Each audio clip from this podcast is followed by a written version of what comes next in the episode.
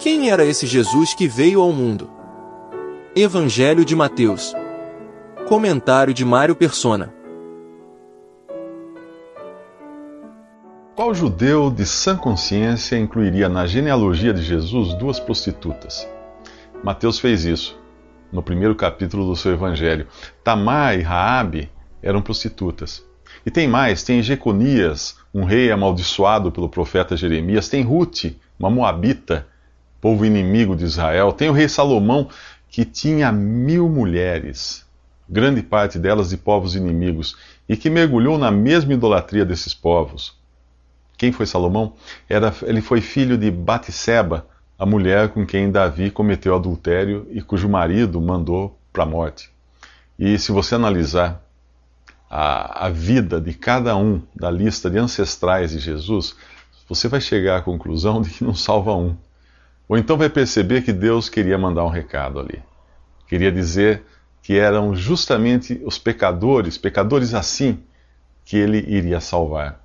A chave para entender isso está no que o anjo disse a José em um sonho, depois que José descobriu que sua noiva, Maria, estava grávida de um filho que não era dele. O anjo disse: Ela dará à luz um filho, e você, você o chamará de Jesus, porque ele salvará o seu povo dos seus pecados. Aquele ser que a Virgem tinha no ventre tinha sido gerado pelo Espírito Santo e seria chamado de Deus conosco. Deus estava a ponto de experimentar o que era nascer, viver e morrer como um homem. Deus estava a ponto de sentir na própria pele o que eu e você sentimos. Você quer maior empatia do que isso? Ah, eu quase me esqueci. Mateus, o autor do Evangelho, era um judeu traidor. É, é, tra traía a sua própria pátria. Ele coletava impostos para César, o invasor romano. Isso seria mais ou menos como um judeu trabalhando para Hitler no tempo da Segunda Guerra Mundial. Sabe de uma coisa? Essa história é tão incrível que só pode ser verdade. Eu creio nela e eu creio nele, em Jesus, o Salvador. Eu preciso crer, porque eu sou tão pecador quanto Mateus e essa gente toda. E você? Quando Jesus nasceu, alguns homens sábios do Oriente chegaram em Jerusalém perguntando pelo rei de Israel que tinha nascido. Olha só. Quando o rei Herodes e os moradores de Jerusalém ficaram sabendo disso, ficaram muito preocupados. E você também ficaria preocupado se corresse o risco de passar o governo para outro. E o governo da sua vida, você passaria para Jesus? Ou faria qualquer coisa para evitar isso? Herodes decidiu que precisava eliminar Jesus. Aqueles sábios chegaram a Belém com presentes para o menino. Levaram ouro, incenso, mirra. Mirra é uma erva amarga tirada de uma árvore cheia de espinhos. Apesar da sua perfeição áurea, da sua fragrância divina, Jesus estava destinado a amargar uma morte infame, pregado num madeiro como um criminoso qualquer. Depois de encontrarem Jesus, os sábios voltaram por outro caminho.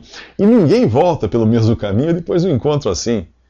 E ninguém tem um encontro assim se não escutar a voz daquele que disse: Eu sou o caminho.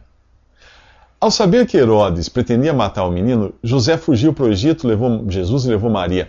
E só voltou depois da morte de Herodes para morar em Nazaré. E é por isso que Jesus acabou ficando conhecido como Nazareno, numa época quando as pessoas costumavam dizer que de Nazaré não vinha coisa alguma que prestasse. Dá para entender isso? Deus vem ao mundo em um curral, passa suas primeiras noites num coxo de alimentar gado, vai viver como refugiado no exílio e acaba indo morar numa cidadezinha desprezível com pessoas de quinta categoria. Sabe o que é?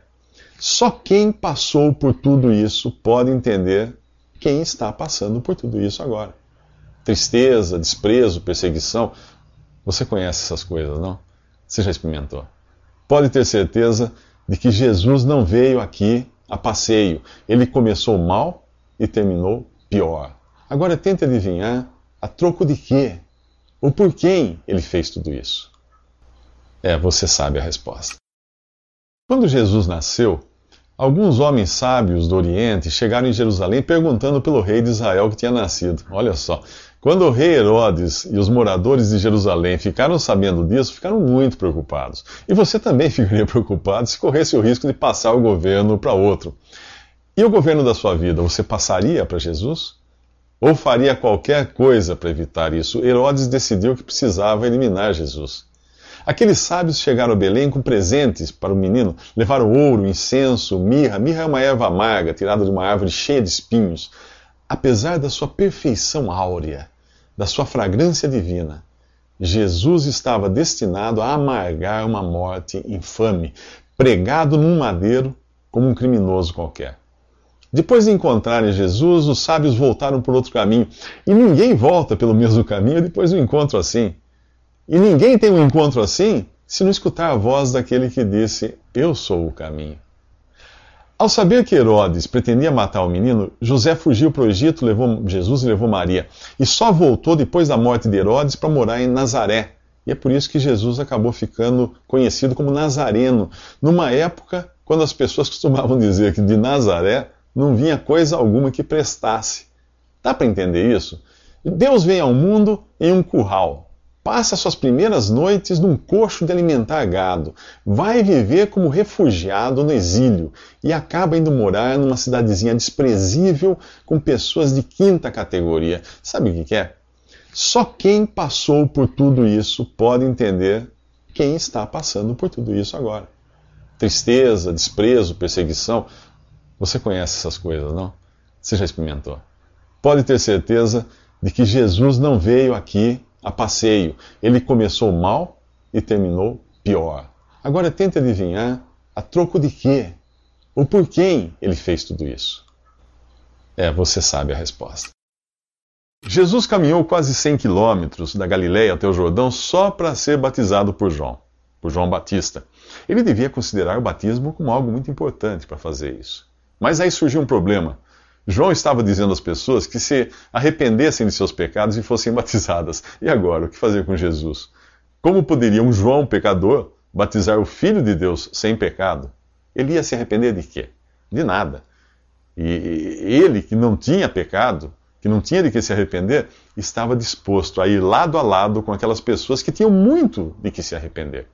Você provavelmente nunca se esqueceu de alguma situação grave em sua vida quando alguém se dispôs a ir com você, a ficar ao seu lado. Entendeu? Ele estava disposto, estava pronto a passar junto com o pecador por aquilo que simbolizava a morte. Três anos depois, ele teria de enfrentar, aí sim, sozinho, a morte, o mar profundo do juízo de Deus e as ondas de terror desse juízo. Mas ele não ficaria na sepultura. Deus o ressuscitaria para que você não tivesse que passar pelo juízo de Deus, se você crer. Quando Jesus explicou a João que fazendo assim estaria cumprindo toda a justiça, João consentiu em batizar Jesus. E é aí que nós temos uma das cenas mais belas, mais sublimes de toda a Bíblia. Ao sair da água, os céus se abriram e o Espírito Santo de Deus desceu sobre Jesus na forma de uma pomba. E foi ouvida uma voz do Pai, a voz de Deus Pai, ecoando nos céus: Este é meu filho amado em quem me agrado. Aqui, os céticos já entram naquelas longas discussões para tentar negar um único Deus em três pessoas, Pai, Filho e Espírito Santo. Eles argumentam que essa trindade não faz sentido. É claro que não faz. Se, se, a essência de Deus, se a natureza de Deus fizesse sentido para a mente humana pequenininha e finita do jeito que é, ele não seria Deus. A voz é de Deus Pai, a pomba é a forma adotada ali por Deus o Espírito Santo. E Jesus, Deus, Filho, estava ali. Entende agora porque no livro de Gênesis, lá atrás, você encontra Deus dizendo: façamos o homem a nossa imagem e semelhança? É por isso. Mas a questão mais importante aqui é esta: será que Deus pode dizer que se agrada de mim, que se agrada de você, como ele disse que se agradava do filho dele? Ele se, ele se agradou com seu filho Jesus, o único homem perfeito que andou neste mundo. E eu e você? Como é que nós ficamos? Bem, nós vamos precisar estar em Jesus se quisermos ser do agrado de Deus. Há lugares onde você não entra se não estiver muito bem acompanhado. O céu é assim.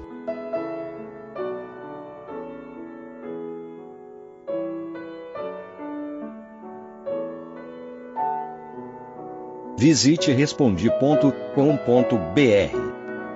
Visite também 3minutos.net.